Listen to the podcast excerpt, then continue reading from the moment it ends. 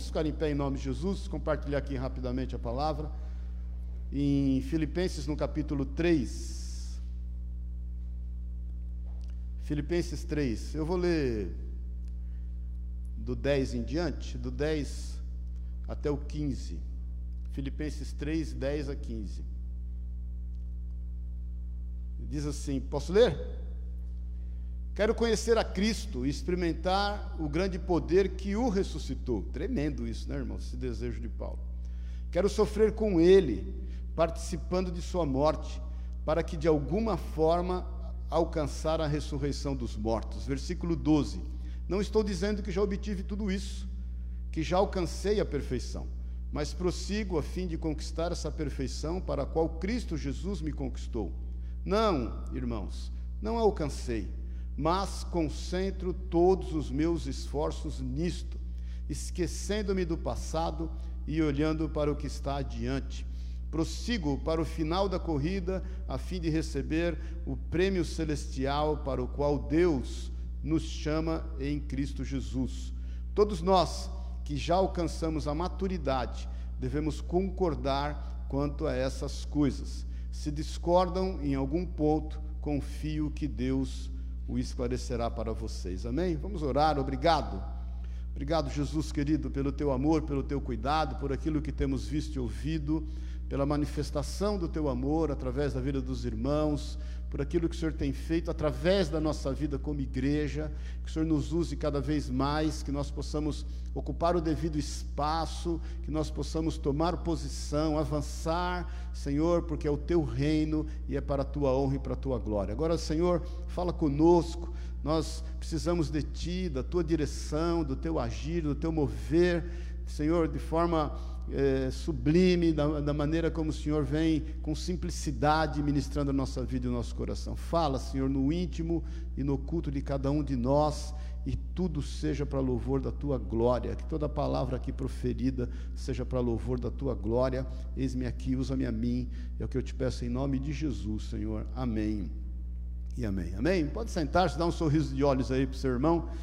Irmãos, o apóstolo Paulo, você sabe, ele está escrevendo essa carta, a gente falou muito, né, esses dias, 12 ministrações acerca da carta de Colossenses, ele escreve, essa carta preso também, ele, ele, ele salienta muito a atitude de um irmão chamado Epafrodito, que em meio a grande dificuldade veio e deu a eles uma oferta de subsistência, fim de continuar a obra, e ele fala no começo do capítulo 3 o seu testemunho, de quem ele era e quem ele se tornou um homem totalmente legalista, um homem totalmente cumpridor da lei, zeloso em todas as coisas, entendendo que era aquilo que faria com que ele alcançasse o que o Senhor havia reservado para ele. E ele vem dizendo que aquilo era menos que lixo. Se você ler um pouquinho antes de alguns versículos, eu estou lendo na NVT, esse ano estou estudando em cima dessa versão. sempre gostei da Almeida corrigida e atualizada, leio Almeida corrigida e atualizada há mais de 40 anos, mas eu ganhei essa Bíblia do irmão e, e, resolvi estudar na NVT. Mas se você ler alguns versículos antes, ele vai dizer que ele considerava todas as suas práticas, tudo que ele entendia que era honroso e que de certa forma era ato de fé da vida dele, menos que lixo, por conta da graça do Senhor e a manifestação do Senhor para com a vida dele. Eu acho tremendo o que ele diz aqui no versículo 10, que ele, eu quero conhecer a Cristo, experimentar o grande poder que o ressuscitou. Você vê que Paulo, a despeito de tudo que ele vivia e, e todas as experiências que o Senhor estava dando a ele, ele queria algo mais na sua vida. Ele queria experimentar o grande poder que ressuscitou Jesus. Será que a gente tem a mesma sede? Será que a gente tem buscado o mesmo desejo? Será que muitas vezes nós estamos somente nos conformando com o momento que a igreja está vivendo, ou com aquilo que está ao nosso redor, e estamos nos esquecendo de nos aprofundarmos em buscar e conhecer e ter essa experiência com o Espírito Santo e esse grande poder que ressuscitou o Senhor e que pode fazer grandes coisas através da nossa vida? Porque eu vejo que às vezes há essa, essa, essa discrepância dentro de nós, nós queremos mas ao mesmo tempo nós não agimos. Paulo fala nos versículos seguintes, de 12 a 15, que eu quero meditar com você, alguns pontos, e especificamente ele fala aqui de seis pontos que fez com que ele estivesse evidenciando essa busca em conhecer e experimentar esse poder. Porque, irmãos, às vezes a gente. Eu estava conversando um pouco, eu gosto de conversar sempre com com o Gustavo antes do culto, com o Elias, com a galera aí, às vezes a gente fica monergista demais, né? Então, a gente estava falando exatamente sobre esse ponto, em que Deus vai fazer todas as coisas e que a gente tem que esperar então o agir e o manifestar de Deus, embora no monergismo é pregado que a fé que faz com que a pessoa haja também vem de Deus. Eu não quero entrar no mérito de sinergismo, de monergismo, não é o caso nesse momento, mas a questão é que nós temos que fazer algo mais. Porque muitas vezes, querido, eh, a palavra, aquilo que sai da nossa boca, não coaduna com aquilo que as nossas mãos fazem. Pura e simplesmente. Existe um reino, que é o reino de Cristo, que nós fazemos parte, e que o nosso papel é avançar. Haja visto a bronca que os discípulos levaram quando da ascensão de Jesus. Lembra-se disso? Eles estão ali atônitos, vendo tudo o que estava acontecendo, os anjos ao redor do Senhor, o Senhor ascendendo aos céus. Imagine a cena. E aí os, os, os, os anjos falam o que para eles? O que, que estáis olhando, varões galileus? É hora de agir, querido. É tempo de ocupar espaço. Vamos à luta. Então, o que nos impede muitas vezes, e eu vejo que Paulo, ele compartilha algumas convicções pessoais, para se aprofundar no conhecimento e da experiência daquele que ressuscitou a Cristo. Você já pensou numa experiência dessa, irmãos? E, e, e, e você já parou para pensar que ela está disponível? E de que muitas vezes a gente está, de certa forma, acomodado com aquilo que nós estamos vivenciando. Leia a história da igreja. Irmãos, olha, a gente pode falar a verdade aqui na liberdade, né? Às vezes, sabe o que está faltando para a igreja? Uma leve perseguição. Porque não existe na história nenhum avivamento que não seja precedido por quebrantamento, e não há quebrantamento que não seja precedido por uma perseguição, uma dificuldade. Leia a história da igreja, estude a história da igreja atual, para você ver como a igreja está se conformando com muitas coisas. E eu creio, pelo Espírito Santo de Deus, que o Senhor quer nos trazer essa palavra, a fim de que a gente ocupe o devido espaço. Porque nós estamos mais e mais vivendo cada vez o tempo do conforto. Irmãos, não se pula um abismo, querido, não se atravessa um abismo com dois pulinhos. Quando o Senhor chama José, você sabe disso, esforça-te e tem bom ânimo, porque eu sou contigo. Existe um papel a ser desempenhado. Mais uma vez eu te falo, tem coisa que não dá para fazer online, ponto. Quando nós nos envolvemos com a missão Oxente, antes de plantar a igreja aqui em São Paulo, em 2008, eu fui lá para o Oxente para saber o que estava acontecendo lá, porque era muito fácil ouvir falar. E eu, eu falei para o Sobreira, eu sempre fui atrás do evangelho genuíno. E aí, eu indo muito para lá, ajudando a ministrar os pastores com ele na época, e visitando o sertão, fui lá dentro do sertão, você anda 50 quilômetros de conquista, é sertão, é o mais parecido com a África que tem. Você vai em, em, em, no Piauí, em Picos, ali, o, o pai vende a filha para comer, para o caminhoneiro por dois reais. E é uma realidade que a igreja tem que entrar e trazer transformação. E depois, quando eu fui para a África, misericórdia, voltei de lá me sentindo inútil. Então, irmãos, eu entendo, que eu trabalho até hoje comercialmente, nós temos as lojas, não é, não é pouco trabalho, não, trabalho não falta, mas nós podemos fazer algo mais. Estava falando isso com o Gustavo. Quando alguém pergunta, você é pastor tempo integral? Sou. Sou pastor tempo integral. Ah, mas você fica na igreja o dia inteiro? Não, mas eu, quando sento para falar com um funcionário meu, né, eu sento como pastor. Eu, quando sento para falar com um fornecedor, eu sento como pastor. Eu sento com um concorrente, é como pastor. Nas minhas relações comerciais, eu, eu, eu, eu tenho essas relações como pastor, como cristão, acima de tudo, inclusive. Então é o nosso papel, o nosso papel é de avanço, o nosso papel é do reino de Cristo, é o que o Senhor nos tem delegado, é o que o Senhor nos tem confiado, e nós não podemos nos conformar com o presente século, você sabe disso, Paulo nos exorta em amor, dizendo, mas transformar a nossa mente, ou seja, para que a gente tenha uma renovação, em outras traduções da nossa mente, para saber qual é a boa, agradável e perfeita vontade de Deus. Porque eu creio que a boa, agradável e perfeita vontade de Deus não é que nós nos acomodemos. Amém, irmãos? Estou calmo, não estou dando bronca. Desculpa os que estão a primeira vez, não é nada disso, mas é o que está no meu coração, que está no nosso coração, e a boca fala o que está cheio o coração, e, e, e, nós temos que ser bem específicos. Então, Paulo fala acerca de, de, alguns pontos que é extremamente importante para aqueles que querem se aprofundar em buscar mais do Senhor, em querer mais dEle, em querer estar no centro da Sua vontade, que é o lugar mais seguro que você pode estar nesse mundo. Irmãos, agora no Canadá tem gente morrendo, que é um lugar seguro por causa de 50 graus de calor, porque as casas não estão preparadas para tanto calor. Aí tem gente aqui reclamando do frio, e tem gente querendo mudar do país por conta dessa polarização que é mundial, inclusive, não é só no país, por conta dessa insegurança que a gente vive aqui, política, social. Vamos falar a verdade, mas o lugar mais seguro do mundo é o centro da vontade de Deus.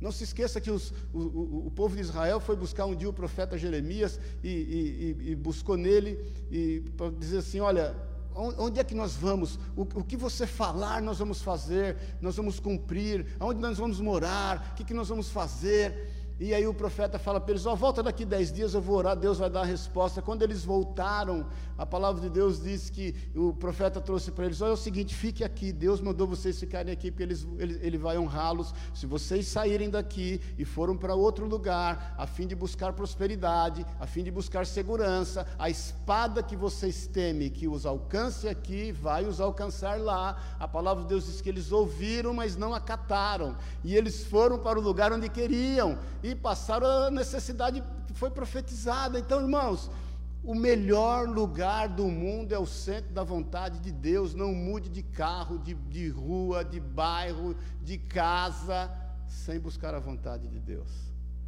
Em se aprofundar naquilo que é o poder do Senhor através do Espírito Santo na tua vida. Então, Paulo fala, e eu vou tentar correr aqui em nome de Jesus, no versículo 12, na parte A, presta atenção comigo eh, não estou dizendo que já obtive tudo isso, que já alcancei a perfeição. A primeira coisa que Paulo fala, a fim de nós buscarmos o desejo e a vontade do Senhor para a nossa vida, não se dê por satisfeito não, não, não entenda que tudo já está favorável. E, e, e, aquilo que não é favorável é porque foi a vontade de Deus. Porque às vezes nós temos isso, a gente espiritualiza todas as coisas. A gente se depara com a dificuldade e entende, ah, é a vontade de Deus. E o Senhor então ele vai se manifestar de uma forma que eu possa avançar. Não! Paulo está dizendo muito claro, irmãos, ó, quando ele está falando acerca da vida dele, de se aprofundar em conhecer a Cristo, de, de entender o que era a graça do Senhor, ele está dizendo: olha, não estou dizendo para vocês que eu alcancei o ápice, eu não estou falando para vocês que eu já obtive tudo isso e que já alcancei a perfeição. Paulo está dizendo o seguinte: não se dê por satisfeito. Você se lembra em Lucas 19, no versículo 1 em diante, vai falar da história de Zaqueu, você se lembra disso? A palavra de Deus diz que Zaqueu entendeu tentou no seu coração ver Jesus. Zaqueu era de baixa estatura, diz a palavra de Deus, era coletor de impostos, e, e, e, ele certamente não era um cara querido, não era um cara que todo mundo abria as portas para ele. E quando ele tenta ver Jesus, Jesus está passando, havia uma multidão, e ele se depara com toda aquela dificuldade. Não teve ninguém que falou para ele: Ô Zaqueu, faz favor, você é querido, você é amado, vem para cá. Ô oh, Zaqueu, meu irmão, meu amigo. Não, Zaqueu, as coisas não foram fáceis para ele. Mas havia no coração dele essa busca profunda. Ele queria ver Jesus, ele queria ter essa experiência. Ele, ele, isso é íntimo no coração dele. Certamente o Espírito Santo convence daquilo e ele busca de forma estratégica, então, implementar naquela situação algo que pudesse fazer com que ele visse Jesus. E você sabe da história? ele sai correndo, ele, ele avista um sicômoro, que é uma árvore também de pequena estatura, sobe nela a fim de ver Jesus, e quando ele está a fim de ver Jesus, é Jesus quem o vê. E Jesus olha para ele, chama ele pelo nome, Zaqueu, me importa hoje estar na tua casa, vai na casa dele, passa por um monte de, de retaliação, porque todos começam a retalhar Jesus, e Jesus fala, porque esse também é filho de Abraão, e a salvação chegou hoje na sua casa. O primeiro ponto que é bom a gente entender, irmãos, é não se dar por satisfeito, é buscar de forma estratégica uma maneira de conhecer mais o Senhor, de entender mais do Senhor, de se aprofundar mais numa relação com o Senhor. O que de, de, estratégico nós temos feito nessa busca, e, e vou mais, não é só na tua relação com o Senhor, o que de estratégico você tem feito na tua vida. A gente não pode se acomodar, queridos. Olha, eu estava falando até com o Gustavo, eu, eu, vocês sabem, eu, eu tenho o hábito de correr, e aí eu gosto de correr três vezes por semana. Geralmente eu corro terça, quinta e sábado. Só que as últimas semanas não tem dado, estou correndo só de sábado. Pense numa dificuldade. Pense num. Irmãos, misericórdia, esse negócio de idade chega, né? 60 anos, e aí eu, eu faço 8 quilômetros por cada vez que eu corro. E aí, eu, ontem mesmo eu fui correr, eu falei, Senhor, tem misericórdia. Aí, primeiro que começa aquela luta, né? Eu, não, eu tenho que romper barreiras. Eu não posso me dar por satisfeito. Eu, eu correr para mim é remédio. E aí é o seguinte, você já vai andando pensando em desistir. Aí o primeiro, o segundo, até os, cinco quilômetros é um Deus os acuda. Quem corre aqui, depois que você vence os outros os cinco quilômetros, aí você vai buscar. Agora a tentação é grande de parar. Ontem mesmo eu pensei, não, não é possível, eu tenho o direito de descansar, hoje é sábado. Eu não, não, eu tenho que voltar para cá. Descansar também é de Deus, e é mesmo. Afinal de contas, olha a idade, você já não tem 30 anos. Queridos, não se dê por satisfeito em nome de Jesus, naquilo que você está buscando. Busque estratégias do Senhor, a fim de alcançar. No versículo 12 mesmo, na parte B, ele fala assim: Mas prossigo a fim de conquistar essa perfeição para a qual Cristo Jesus me conquistou. Paulo está dizendo assim: eu tenho mais o que conquistar. Porque se você não está, não pode se dar por satisfeito, você também tem que entender que existe algo mais a ser alcançado. Queridos, eu leio a Bíblia há quarenta e poucos anos. E muitas vezes eu sou tentado a ler uma passagem. A primeira passagem que eu preguei, quando eu comecei a pregar publicamente, 85, 86, eu preguei sobre Pedro andando sobre as águas. E eu lembro que um pastor falou para mim assim: Olha, você lê o texto e você grifa no texto o que você acha mais importante para você pregar em cima disso. Bom, problemão, né? Porque eu grifei o texto todo. Eu comecei grifando algumas palavras, depois fui grifando outras. Quando eu vi, eu falei: E agora que eu grifei tudo? E você que talvez leia a Bíblia há muitos anos, você passa por essa tentação. Ah, eu já li tanto sobre isso. Eu já, nossa, eu já sei essa história de core salteado. Cuidado quando você parou de entender que há mais para conquistar. Eu falo às vezes em casamentos acerca disso. Eu entendo que tanto o esposo como a esposa é uma ilha inexplorada. Vou fazer agora com a Celi 32 anos de casado. 31, né, amor? 32, olha lá. É normal esquecer, viu, irmãs? É, mas até hoje eu tenho descoberto coisas nelas que eu não sabia. São 38 anos juntos, né? Nela. Eu falei nelas? Ainda bem que você está aí para me corrigir, amor. É que são tantas experiências dentro de uma só mulher.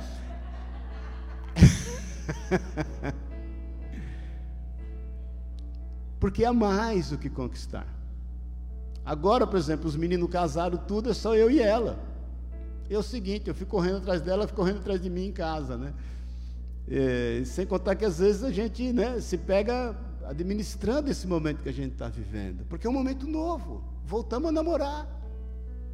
Embora não dormimos mais, né? Porque depois que você é pai, agora avô, você não dorme mesmo nunca mais direito na vida, mas irmãos, há mais para conquistar, não, não, não se dê por satisfeito. Esse desejo de conquistar mais, de melhorar a cada dia, de crescer até a estatura do varão perfeito, de entender o que o apóstolo Paulo fala em 1 Coríntios 13, hoje a gente vê como por reflexo, um dia nós veremos o que é perfeito, é isso que vai te dar condição de vida. Olha, infelizmente, essa semana, segunda-feira, faleceu o Rogério, que a gente estava orando, o esposo da Paula, teve conosco aqui, converteu conosco. O Rogério foi tomado por um, um câncer há 10 anos atrás.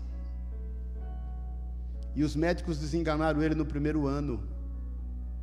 Ele tratou desse câncer que deu no fêmur na época. até falei no enterro dele. Quantas vezes eu fui visitar o Rogério achando que eu ia dar alguma coisa para ele, eu recebia algo dele sempre. Pense num cara animado, num cara bem-humorado. Nunca o Rogério, nesses dez anos, falou para mim: Ô pastor, por que Deus está fazendo isso comigo? Ele, com um filho de cinco anos, vai fazer seis daqui dois meses. Tratou o câncer, melhorou, eh, chegou a curar no fêmur, né, deu testemunho, depois ele teve uma recidiva, o câncer voltou. Quando foi em dezembro, agora manifestou foco no cérebro, de dezembro para cá. Estive com ele pouco tempo atrás, eu auxiliei orando no hospital. Mas ele sabia que ele tinha que ir para frente, que ele tinha que conquistar. Eu tenho plena convicção que ele está com o Senhor. Dura para a gente administrar isso. Agora, irmãos, se a gente se acomodar naquilo que a gente está vivendo, se a gente se der por satisfeito, se você entendeu que você não precisa conquistar mais nada, que tudo já está pronto, qual o legado que nós vamos deixar para a nossa geração futura? Se você está no conforto da sua idade ou da sua condição social, e está resolvido a vida, eu não estou falando que eu sou contra você se aposentar, mas se aposentar para trabalhar em quê agora? Porque enquanto a gente descansa, a gente, a gente, né, a gente leva pedra, porque, porque é o chamado de Deus para a nossa vida. Eu ia até pregar sobre Caleb hoje, vou pregar sobre Caleb a semana que vem, que aos 85 anos de idade diz que é tão forte, tão valente, como quando ele recebeu o chamado aos 40. Enfim, terceiro Terceiro aspecto que Paulo nos fala aqui está no versículo 13. Então, lembrando, não se dê por satisfeito no, no 12, na parte A, há mais para conquistar no 12, na parte B. No 13, ele diz assim na parte A: Não, irmãos, não a alcancei. Irmãos, nós temos que ser maduros. Paulo está dizendo assim: Olha, irmãos, eu, eu, eu não alcancei ainda, eu, eu preciso mais. A gente precisa andar em maturidade para saber os nossos limites, querido. Saber que a gente realmente precisa mais. Você se lembra da história que está lá em Mateus 8, eh, do versículo 1 em diante, do centurião? Lembra-se disso? Que o seu servo estava sofrendo horrivelmente a dor nem era dele, a dor não era de um filho dele, a dor era de um servo que ele podia descartar a qualquer momento. Troca o servo por outro. Não era nem de um soldado, ele tinha mais de 100 soldados, né? o centurião 100 soldados. Não, era de um servo, mas ele, ele se compadece, aquilo dói nele. E sabe-se lá tudo que ele procurou na vida a fim de curar aquele servo. Não se esqueça que ele veio de um contexto pagão, ele era romano, e ele entende que Jesus é a solução. E ele vai buscar em Jesus a solução para alguém que ele ama, para alguém que ele está dedicado. Um homem maduro. Ele reconhece em Jesus a solução. E Jesus prontamente falou: Eu vou contigo. O que, que ele fala, Senhor? Eu não sou digno que entres na minha casa. Olha que fé, querido. Olha que fé madura. Olha que fé consciente. Olha que fé submissa, porque ele fala: Senhor, eu tenho homens, eu, eu tenho, eu sou, eu tenho homens que dão ordens para mim, eu, eu tenho homens que eu sou sujeito, e eu tenho homens que se sujeitam às minhas ordens. Basta uma palavra tua. Então, na proporção em que você não se dá por satisfeito, que você tem mais para conquistar, a gente tem que ser maduro para reconhecer que nós precisamos mais do Senhor. De que nós precisamos conhecer mais. Olha, irmãos, eu não sei você, eu, eu tenho sido tremendamente edificado por uma galera aí de 30, 30 e poucos anos de idade que eu tenho ouvido no podcast, meninos, homens, mulheres, né, trinta e poucos anos, maduros no Senhor. E que quando o cara antes dele nasceu já lia a Bíblia. Mas eu entendo que isso é maturidade. Vamos falar a verdade, irmãos? Depois de 50 anos, você vai reconhecendo dos seus limites.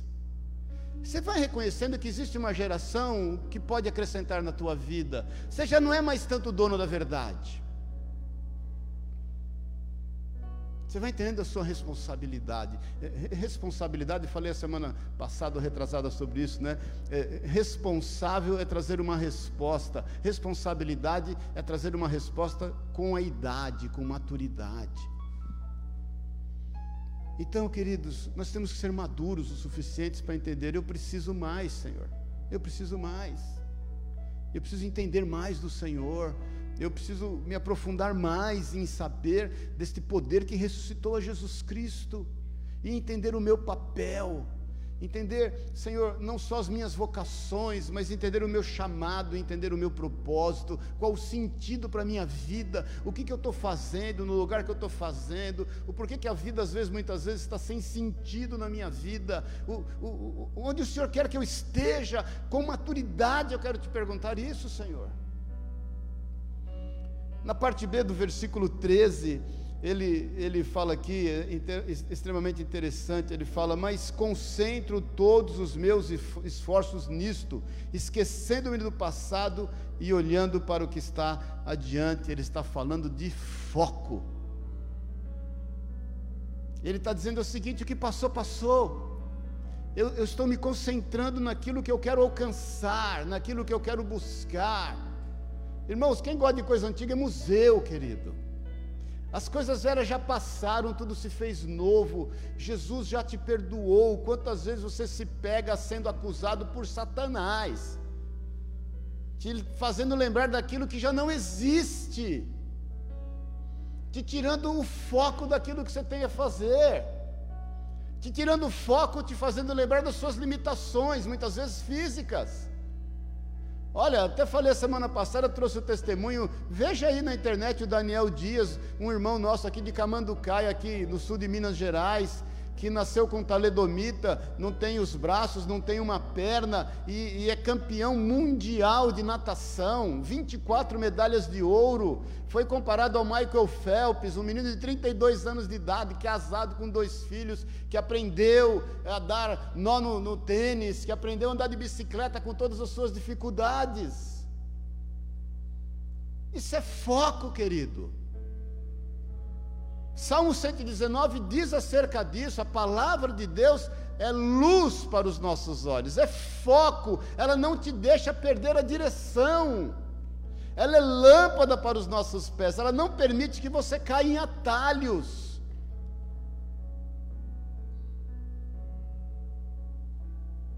O quão focado nós estamos em Deus e na Sua vontade. Essa dicotomia que nós vivemos, e nós vivemos uma dicotomia muito grande, não é verdade? Acerca dos nossos afazeres. Olha, irmão, eu, eu não creio em coisa secular e em coisa sagrada. Eu não creio que o, o trabalho é profano e que as coisas eh, que não são inerentes àquilo que é o movimento da igreja é profano. E, não, irmãos, eu, eu creio numa vida com Deus. Eu creio num foco a ser seguido. Eu creio que aonde a gente está, a gente tem que dar bom testemunho do Senhor e que a gente tem que se aprofundar em conhecê-lo mais e mais. Outro aspecto nós estamos terminando, versículo 14.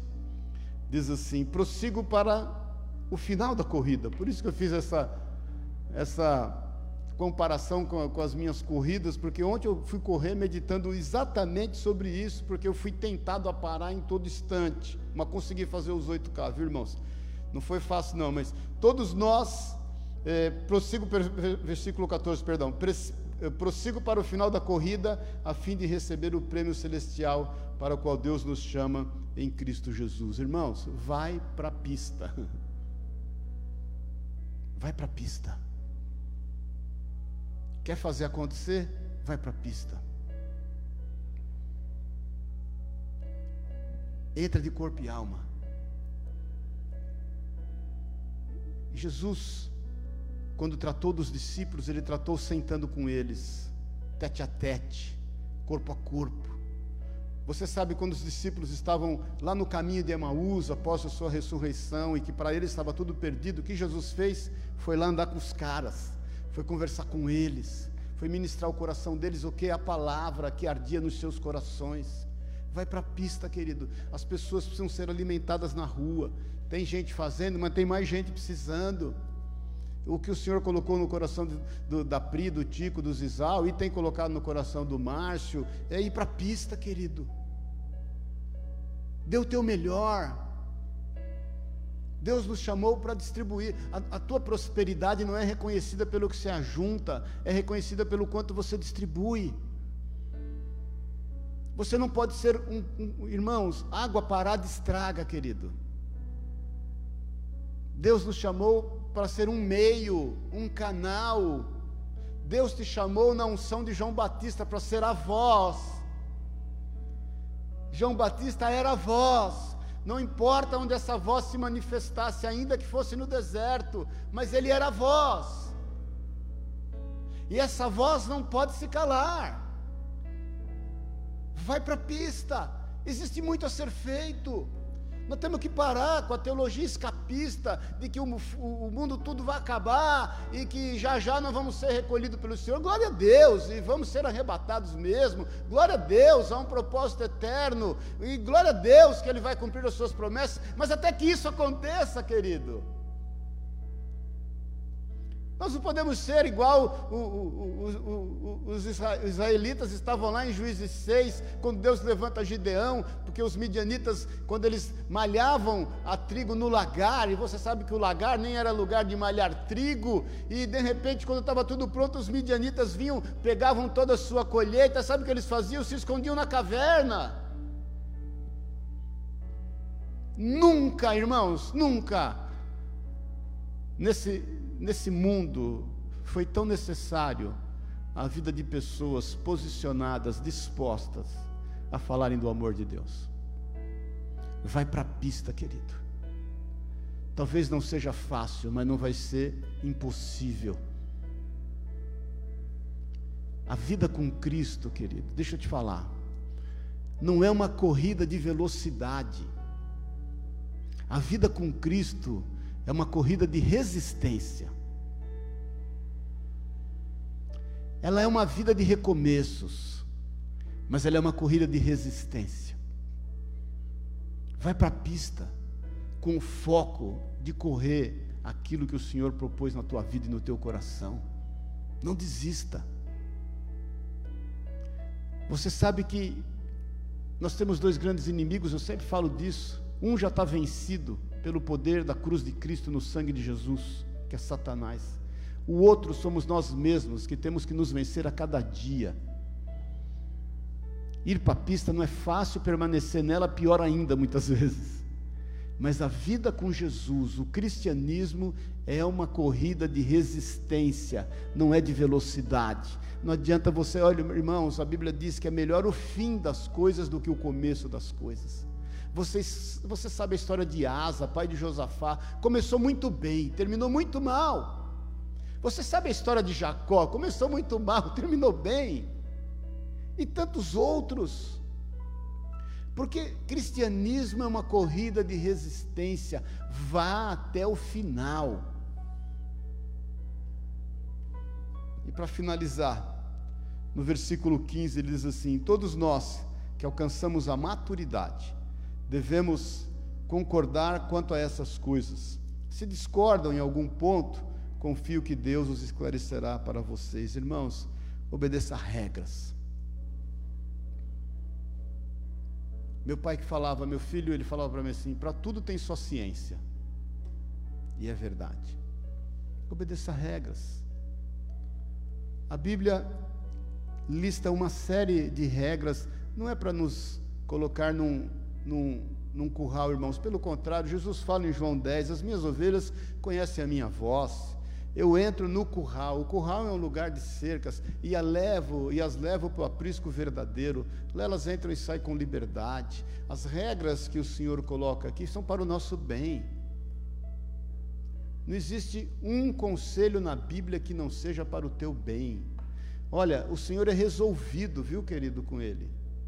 Ele, ele, ele, ele não tem problema de, de autoestima. Jesus, o, o Deus Pai, Deus Filho, Deus Espírito Santo, não tem bipolaridade nenhuma. Quando ele fala acerca de conselhos para nós, é para o nosso bem, é para o teu bem. Não é para nos reprimir, não é para nos oprimir, muito pelo contrário, não é para nos robotizar, nós temos o livre-arbítrio e, e, e, a melhor forma de você exercer o livre-arbítrio é colocá-lo à disposição de Jesus. Não mais eu vivo, mas Cristo vive em mim. É quando no exercício do livre-arbítrio você já não sabe se é vontade tua ou de Deus. Está tão amalgamado o negócio que você não tem a menor dificuldade. Obedeça regras, regras específicas para a tua vida por teu caminhar, por teu andar, por teu desenvolvimento, quanto crescer até a estatura do varão perfeito. Em nome de Jesus. Amém? Vamos ficar em pé em nome de Jesus. Uma resumidaça aqui, porque eu quero te desafiar a se confrontar nessa manhã. Quero te desafiar a se confrontar, a você não se, de, não se deixar estar satisfeito, você buscar conquistar mais, você não perder o foco, você ter maturidade para reconhecer que pode mais, você correr riscos, ir para a pista, Eu respeito e entendo momentos de conservadorismo na nossa vida, né, de ser prudente, e nós temos que ser prudentes. Mas existem momentos que nós temos que correr risco. O próprio Epafrodito, depois você medita aí, que Paulo tanto elogia nessa carta aos Filipenses, correu riscos, estava enfermo, estava doente, com recursos pequenos, foi capaz de oferecer a sua vida e os seus recursos a fim de que a obra continuasse. Tomé, que tanto falam de Tomé, não é verdade? Que precisou ver para crer.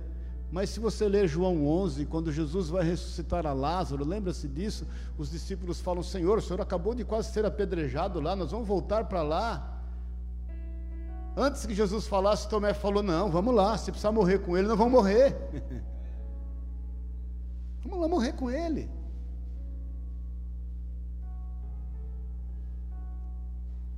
Irmãos, mais desafiador que viver por uma causa é morrer por uma. É muito mais desafiador. Então eu quero te fazer uma pergunta esta manhã. Está tudo bem com você? Você já alcançou os patamares que você entende que o Senhor quer para a tua vida? Qual é o teu ideal de vida? Em quem você está se espelhando. Você já fez tudo o que tinha que fazer, você já deu o melhor de si. Você acha que pode mais?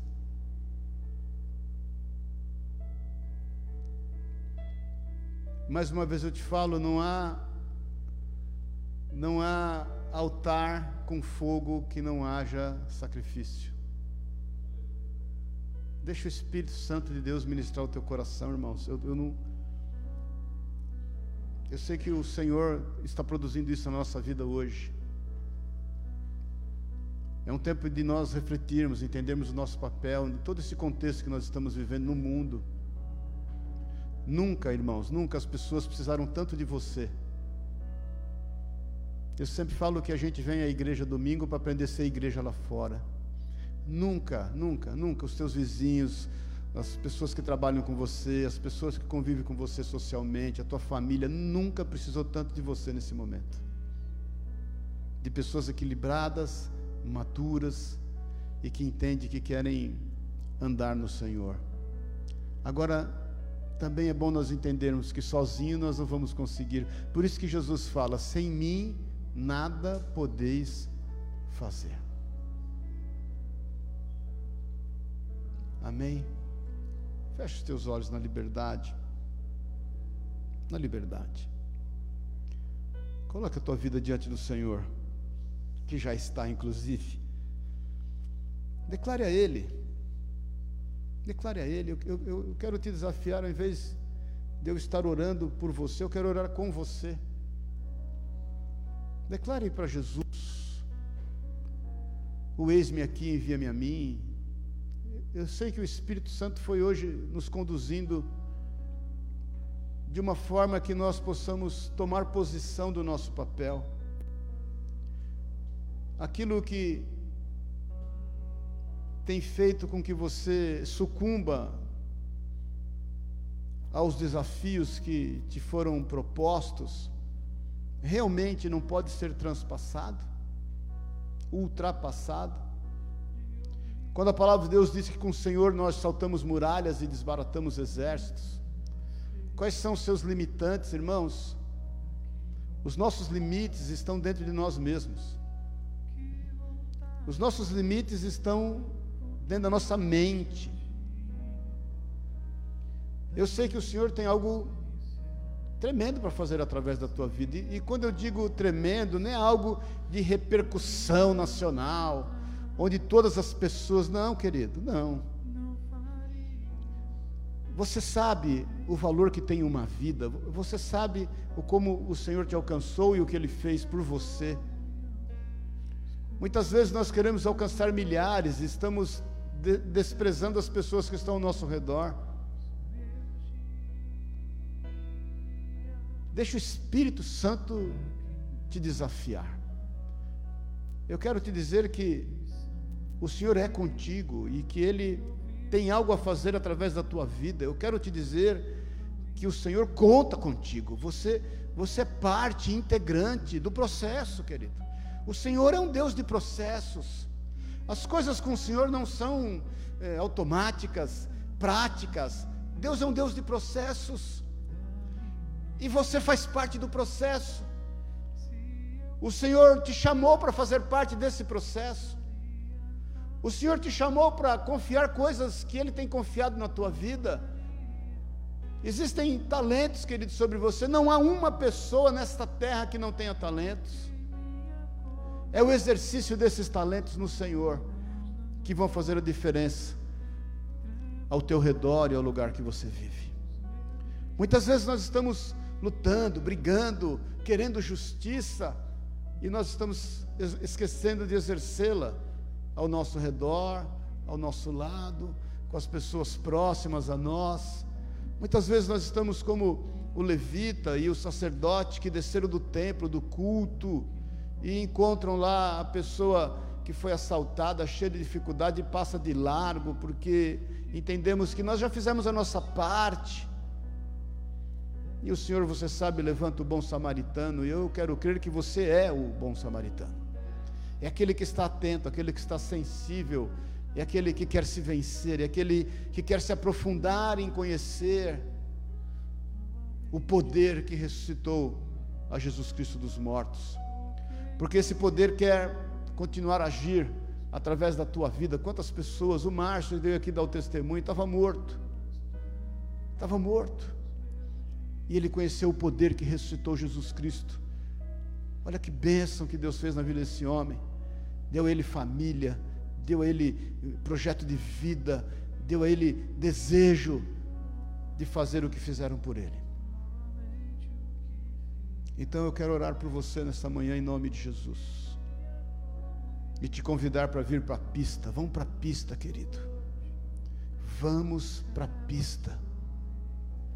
Vamos buscar a carreira que nos está proposta. Para que ao final da nossa vida nós possamos dizer o que Paulo disse: Eu combati o bom combate, eu cumpri a carreira, e sobretudo, a despeito de tudo, passando por cima de tudo, eu guardei a fé. Eu não sei o quanto a tua fé nesse momento tem passado por ataques, o quanto você tem andado esmurecido, esmurecida, o quanto as situações que você tem presenciado têm abatido a tua fé. Eu quero, em nome de Jesus, que você receba uma porção dobrada da fé e do Espírito.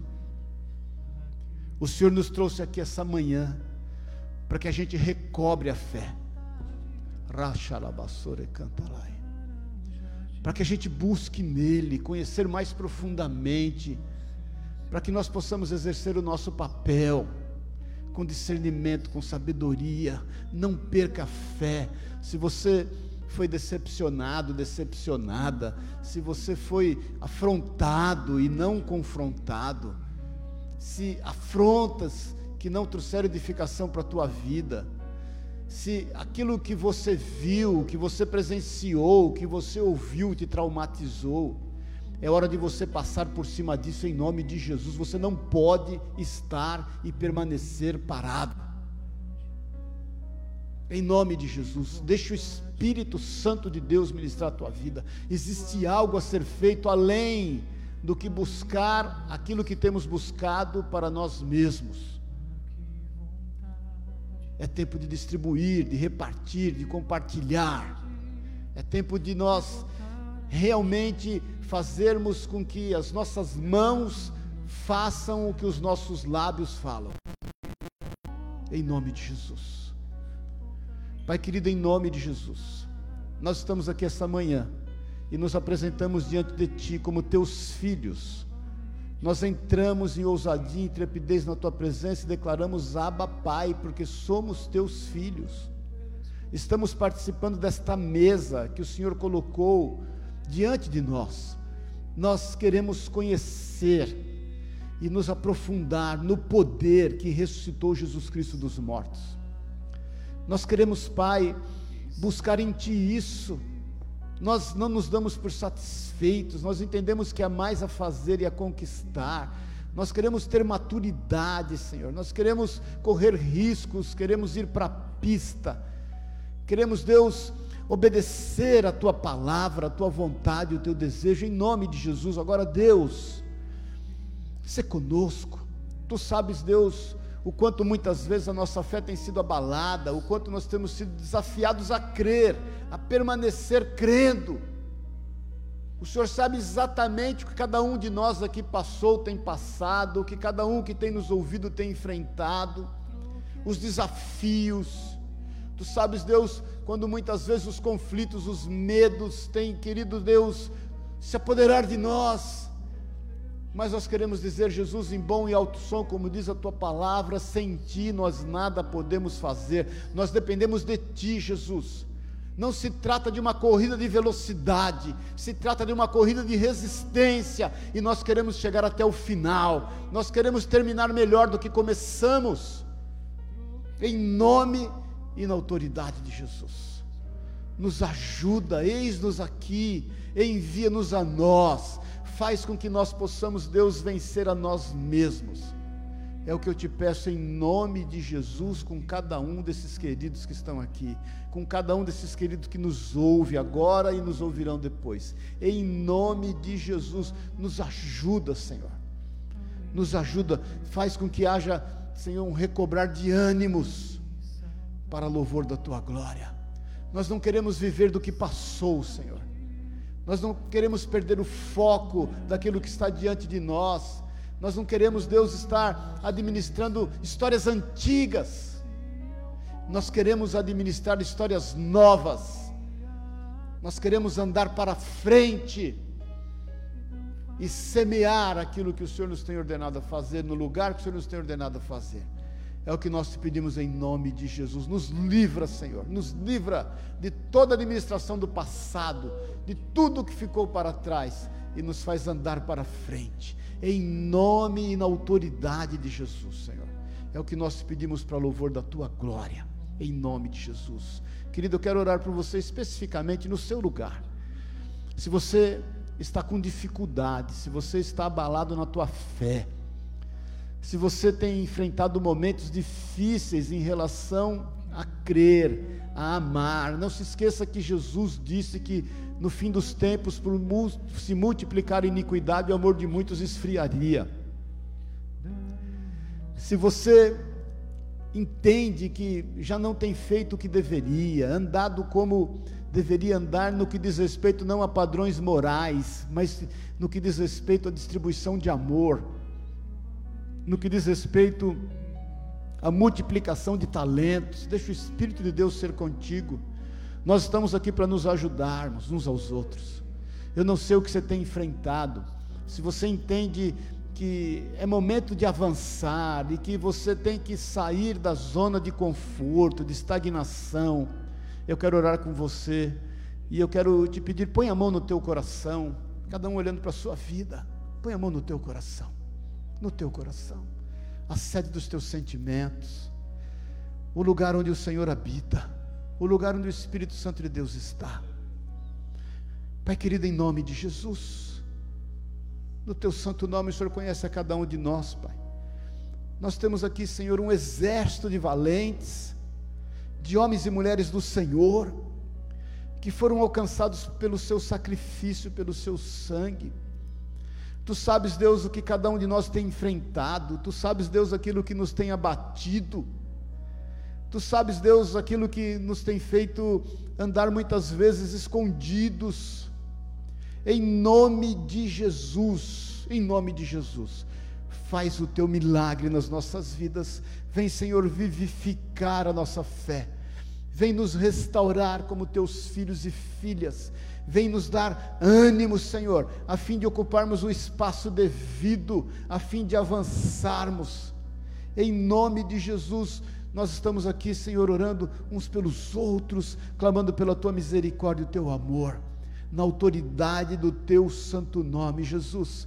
Não permita que qualquer um de nós esteja administrando o que se passou, que os nossos olhos se abram e que nós possamos identificar em Ti, Pai, ouvir como o Senhor fez com que Elias ouvisse a Sua voz, ali, Senhor, através de um, de um vento calmo, leve, Senhor, ele pôde, Senhor, ouvir a Tua voz em meio a tantas coisas, tirando ele daquela caverna, em nome de Jesus, Senhor, em nome de Jesus, nos tira, nos tira desta caverna sombria que muitas vezes, Deus, querem fazer com que a gente esteja se acomodando nela.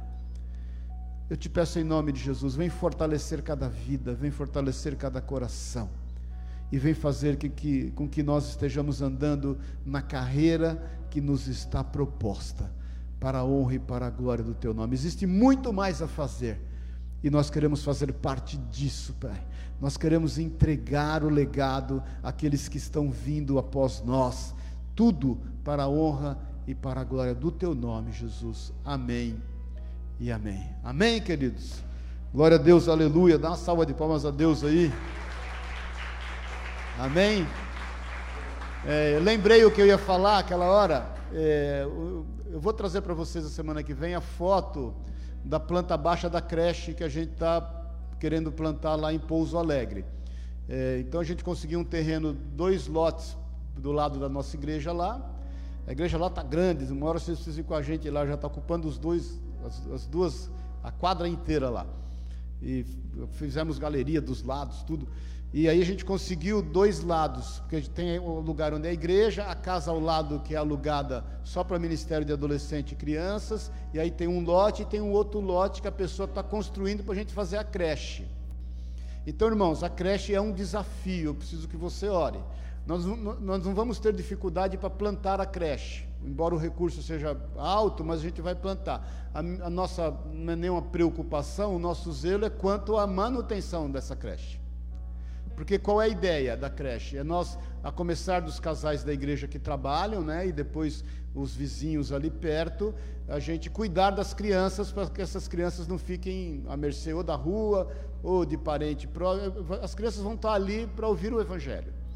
E aí os pais, quando vierem buscar as crianças, porque trabalham o dia inteiro, vão levar a comida para casa, a quentinha para casa para jantar. É, eu sei que é muito importante, até o que nós estamos fazendo, levar a comida e o alimento para quem está na rua, tudo, mas às vezes a gente está cuidando só de quem está nessa situação e se esquece dos casais que trabalham, né, que estão aí se esforçando. Então, é esses que a gente quer amparar também. A gente quer dar quentinha para quem financeiramente, inclusive, não precisa, mas porque não tem tempo para cozinhar, porque come bobagem e quer cuidar dos filhos deles enquanto eles trabalham, enquanto eles produzem. É essas pessoas que a gente quer voltar a atenção também. Então a gente vai começar a creche lá e dando certo lá vai dar em nome de Jesus, né? Depois a gente planta aqui no Sapopemba também, óbvio, vai ter que demandar um pouco de tempo. Então, semana que vem vou te trazer a planta baixa da construção, vai ficar bem legal e te pedir que você continue orando para que a gente, como igreja, exerça o nosso papel. Amém? Vamos à luta, irmãos. Vamos à luta. Tem mais o que fazer. Vai para a pista. E não se esqueça disso. A corrida de resistência, ela não é de velocidade. Vá até o final em nome de Jesus. Amém?